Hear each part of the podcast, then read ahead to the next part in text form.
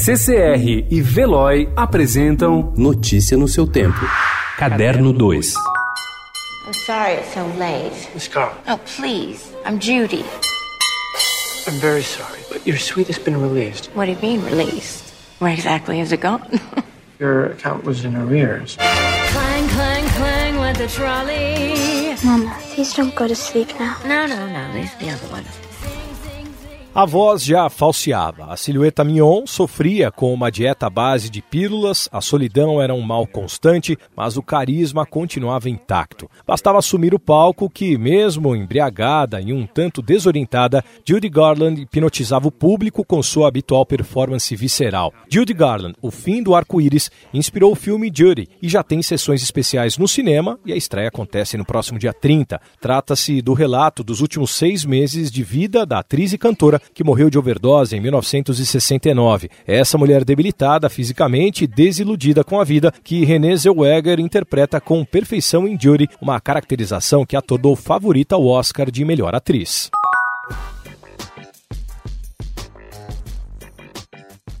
Muitos dos filmes do Festival de Cinema de Sundance rompem a barreira da produção independente para se tornarem sérios concorrentes da temporada de prêmios do ano seguinte, como Hannah e suas irmãs de Woody Allen. Não será surpresa se em 2021 Shirley de Josephine Decker arrancar indicações aos principais prêmios da indústria. Elizabeth Moss vive o papel de uma escritora de contos de suspense casada com Stanley Hyman, um renomado professor da Bennington College. Os dois decidem abrigar em sua casa um casal de jovens estudantes por um período. Shirley encontra nessa rotina peculiar a inspiração que precisava para sua mais nova obra.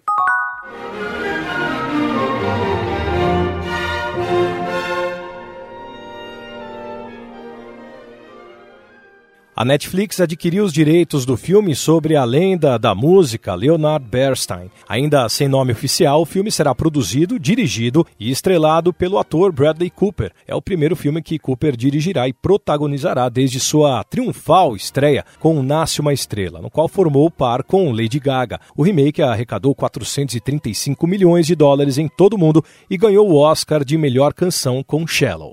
As figuras de cores fortes e olhos delineados gravadas em antigas tumbas egípcias ao lado de oferendas para os deuses estão gozando de uma espécie de pós-vida gráfica reencarnadas nos emojis de alegria, tristeza e raiva das mensagens digitais. Uma exposição no Museu de Israel, em Jerusalém, Hemoglifes, a escrita pictórica do hieróglifo ao emoji, em tradução livre, mostra a aparentemente óbvia e ao mesmo tempo complexa relação entre o sistema icônico de comunicação da antiguidade e a língua franca da era cibernética. Notícia no seu tempo. Oferecimento CCR e Veloy.